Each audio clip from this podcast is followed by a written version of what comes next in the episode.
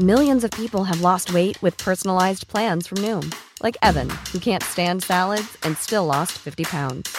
Salads, generally, for most people, are the easy button, right? For me, that wasn't an option.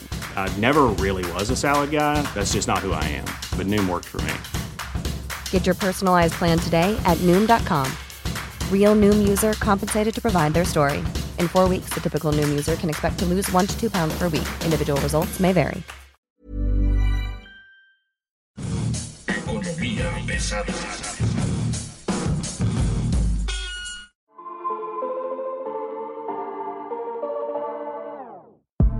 ¿Cómo están ustedes? Bienvenidos. Están ustedes llegando a Economía Pesada. Mi nombre es Luis Carriles, arroba Luis Carrujos. Y como siempre, es un gusto que esté este día con nosotros. Me acompaña Mario Alavés, editor de finanzas y negocios del Sol de México. ¿Cómo estás, Mario? Buen día. Muy buen día, Luis Carriles. Muchísimas gracias por la invitación, como siempre. Pues como siempre estamos aquí atentos a las cosas, los temas de esta semana son muy variados y bueno, yo diría la inflación está generando un problema, ya vimos que los precios del gas LP, las medidas tomadas por el gobierno de México fueron rebasadas por la realidad, como siempre, el gobierno llegando tarde y mal a los asuntos.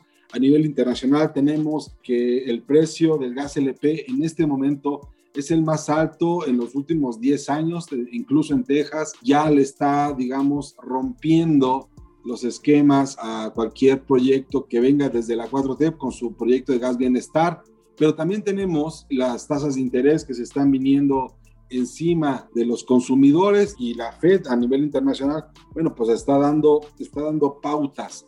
¿Qué estamos esperando para el corto plazo? Bueno, pues probablemente que el Banco de México reaccione con una tasa de interés que puede llegar hasta el 6% a más tardar en el primer trimestre del 2022 y pues ya se acabó el año literalmente, ¿no? En este momento la Fed en Estados Unidos mantiene un rango de incremento de 0 a 0.25%, entonces pues va, va para arriba todo, ¿no? ¿Cómo ves tú, Mario? Bueno, creo que no hay una forma más eh, sencilla de resumir todo lo que pasó en la semana. Y a mí me gustaría empezar por la parte del gas. LP, porque también hay problemas con el gas natural. Problemas con los gases. México está con problemas de gases, gas LP y gas natural. Exactamente. El problema con el gas LP es sencillo. El gas LP está volviendo a subir de precio a pesar de que el gobierno federal pues decidió toparlo. Hoy el precio del gas LP está a menos de un peso de como estaba antes de que empezaran a ponerles topes, ¿no? Entonces, Luis Carriles pareciera que el que ahora tuvo la voz de profeta fue Jonathan Heath, el subgobernador del Banco de México. Y Jonathan Heath dijo en agosto que pues poner este tipo de iniciativas iba a crear un efecto ilusorio de baja de inflación. Y tal como fue, 15 días después de que dio esa conferencia, bueno, tres semanas después de que dio esa conferencia, el INEGI reporta que pues la inflación está en más de 5.8% en la primera quincena de septiembre, lo que representa su nivel más alto de los últimos tres meses. ¿A qué se debe esto? Principalmente y casi exclusivamente al aumento del gas LP.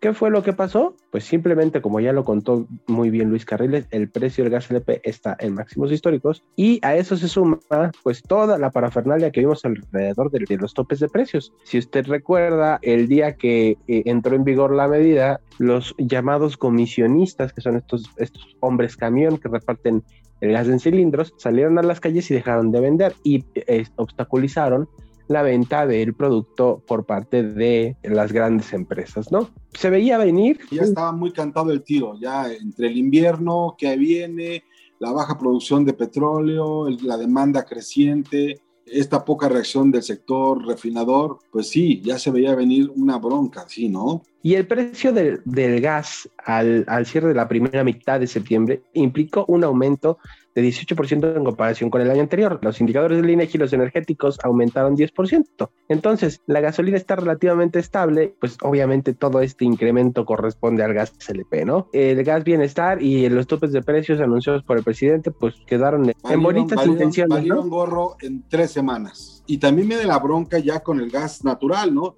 Las importaciones mexicanas crecieron 10.6% y costaron algo así como 5.905 millones de pies cúbicos diarios el primer semestre. Esto en términos de valor es, es algo así como 6.403 millones de dólares. el gas natural también está en niveles de precio histórico muy alto y tiene que ver con el tema estacional. Ya em, empezamos a pagar los precios de invierno y ¿cómo andamos de cobertura, señor Mario? ¿Cómo andamos con eso? Pues, ¿cuáles coberturas? Es una buena pregunta. Básicamente, la Comisión Federal de Electricidad, que es el principal consumidor de este producto como combustible, y Petróleos Mexicanos, que lo utiliza para sus propios procesos de producción. Entonces, pues sí, viene una alza de precios también impresionante en ese sector y, eso le va a pegar al final del día a la canasta, digamos, de básicos de la industria en general y al consumidor en particular, ¿no? no eso no se va a detener. Pues sí, o sea, no nada más es que, que la CFE eh, pues tenga que pagar más, sino que eso se traduce en, en tarifas eh, domésticas o, en tarifas empresariales, industriales, eh, para PIM, etcétera, etcétera, etcétera, doméstico de alto consumo, todos esos van a terminar pagando más. ¿Cuál es el problema con esto? La CFE no tiene ni idea si tienen una cobertura para la compra de gas natural.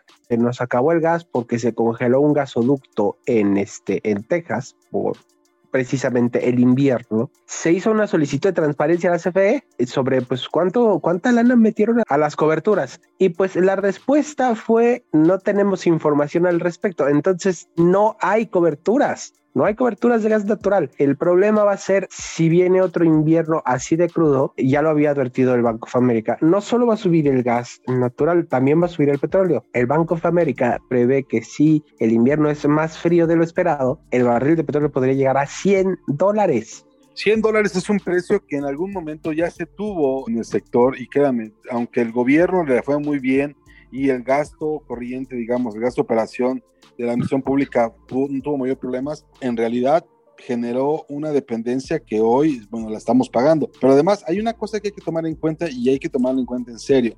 En este momento, la importación de gas natural nacional es el 73% de la, de, de la demanda completa.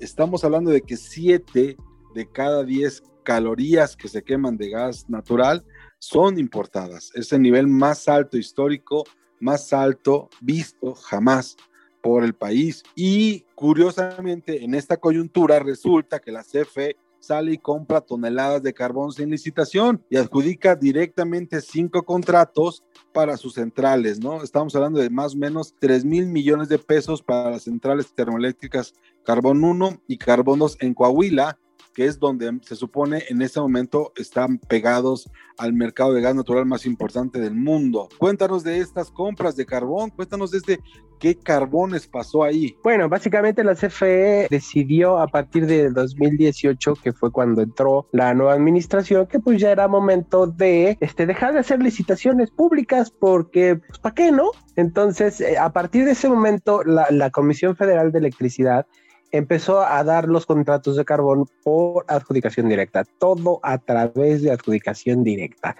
En el caso de este año, el tema fue que entregó eh, contratos por casi 3 millones de toneladas, lo que equivale a un poquito más de 3 mil millones de pesos, a tres empresas. Son 15 contratos a tres empresas que se dedican a mandarle carbón a la CFE. Estas tres empresas son de la región carbonífera de Coahuila obviamente. Y la empresa más beneficiada se llama Minerales Don Chilo. Esta empresa recibió tres contratos para proveer de carbono en la CFE este año por, échate esto, 1.061 millones de pesos. Estamos hablando de que la, la tercera parte de los contratos en valor fueron para Minera Don Chilo. Esta Minera Don Chilo pertenece a un señor que se llama Antonio Flores, que tiene dos minas de carbono allá en Coahuila, pero no solo eso. Eh, el señor Antonio Flores es hermano de la alcaldesa de Musquis, recién electa por el partido de Morena. No creo que esto pase. No, no, no, no, no, Sí, sí, no, no, no, es tráfico de influencias, esta colusión con, con eh, Armando Guadiana Tijerina, que pues tu cuate, el, el, ex senador, ¿no? Que era presidente de la Comisión de Energía. No, no, no, no, no, todo está, está por la derecha. no, no vayas a pensar mal, Carriles no, no podría yo pensar que esto no pudiera ocurrir de otra manera. Oye, y ya, para ir cerrando un poco esto, ¿viste lo que pasó con el sindicato y con Petróleos Mexicanos? El sindicato está en proceso de recuperación de liderazgos y está replanteando su historia frente a la empresa del Estado. la empresa del Estado por dos meses no les hizo caso, el sindicato amenaza con huelga, incluso mete, inicia el proceso ante la Secretaría del Trabajo y luego mágicamente se abren las mesas de negociación para tratar esto que viene, que es nada más y nada menos el incremento al salario y a las prestaciones del contrato colectivo de trabajo que tendrá que negociar forzosamente Pemex con el sindicato oficial. Eh, Carriles, el tema con el sindicato es un tema de mucho cuidado. Es un sindicato grande, el sindicato más grande que tiene el país en este momento. Y también es un sindicato que por su sector puede poner patas arriba al país es un sindicato estratégico. De ahí la insistencia del presidente López Obrador de buscar alguien que le permita controlar y mantener este, como seditas a los trabajadores. Hay un vacío de poder en, el sindicato. Va a ser muy complicado que estas negociaciones sean tersas y sean lo fáciles que, espera, que, que esperaría el gobierno o que le gustaría al gobierno. Otra cosa, Luis Carriles, ¿dónde anda Carlos Romero de Champs? Carlos Romero de Champs, el líder oficial honorífico y demás, pues está metido en la, en la jubilación, él está feliz, ¿no? ¿Sí? ¿Está seguro que está jubilado?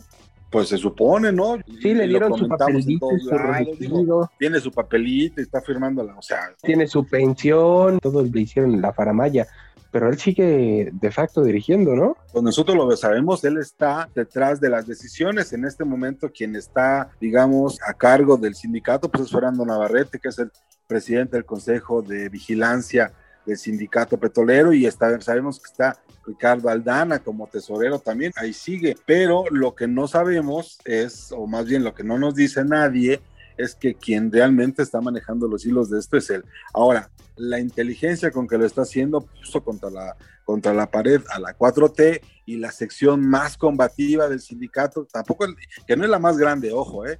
es probablemente la más peleonera de todas, es la sección 34, bueno, ya fue, inició su proceso de demandar, digamos, el derecho a huelga para defender los intereses de los trabajadores eh, ante la autoridad, ¿no? O sea, ellos iniciaron el proceso de huelga, ¿se puede hacer, no se puede hacer? Bueno, yo digo que jugaron las vencidas y demostraron otra vez el sindicato que Pemex tiene que sentarse con él sí o sí aunque no quiera, ¿no? Entonces, bueno, yo diría que el sindicato en este momento tiene todas las de ganar, y las peticiones que haga van a ser, seguramente van a tener que ser aceptadas, y bueno, pues veremos por dónde avanza esto.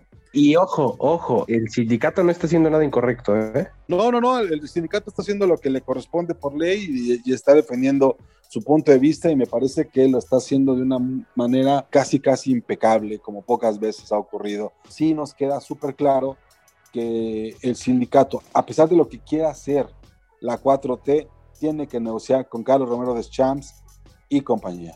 Y bueno, Luis Carriles, antes de irnos, vamos a hablar rápido de las posturas encontradas de Arturo Herrera y Jerome Powell, el banquero central de Estados Unidos contra el futuro banquero central de México.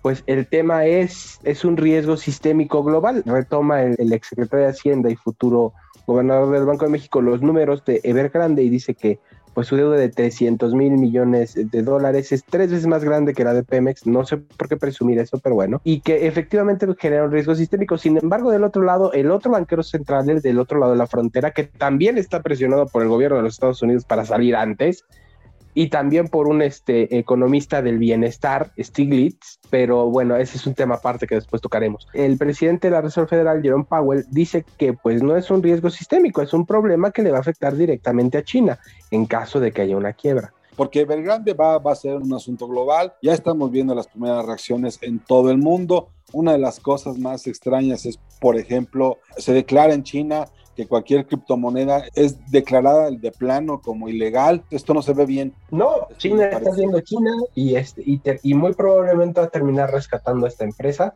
porque aparte de los 300 mil millones de dólares que tienen deuda, entregó miles de millones en bonos a sus inversionistas directamente. ¿Sabes lo que les está pagando? Con casas. casas que no tienen, no sé por qué me recuerda Ya, ya, como que ya hemos visto mucho esta película. Eh, Exactamente. menos públicamente. Déjame ponerlo ya más en perspectiva. Daba a conocer a Arturo Herrera, el que va a ser gobernador del Banco de México, ex secretario de Hacienda, decía que la deuda de Evergrande era igual a más o menos el triple de lo que Pemex debe a nivel mundial y entonces sí está grave la cosa y, y hay que tomarlo en cuenta eso. Pues más bien tendría que tomarlo en cuenta él, tendría que decirle que Pemex, que no tiene el tamaño que tiene Evergrande, que no tiene la, las posibilidades de Evergrande, su deuda representa una tercera parte de esta que va a causar una crisis económica mundial muy importante. En fin, este es el panorama en este momento. Me iría con lo siguiente. Tenga usted mucho cuidado. Ve, revise usted sus cuentas y de verdad prepárese para un invierno durísimo. Esto es Economía Pesada. Muchas gracias. Muchas gracias, Luis Carriles. Y no olvide suscribirse a nuestro podcast en todas las plataformas como Amazon Music, Apple Podcast, Acast, Google Podcast, Deezer y Spotify. Muchas gracias. Hasta luego. Esta es una producción de la Organización Editorial Mexicana.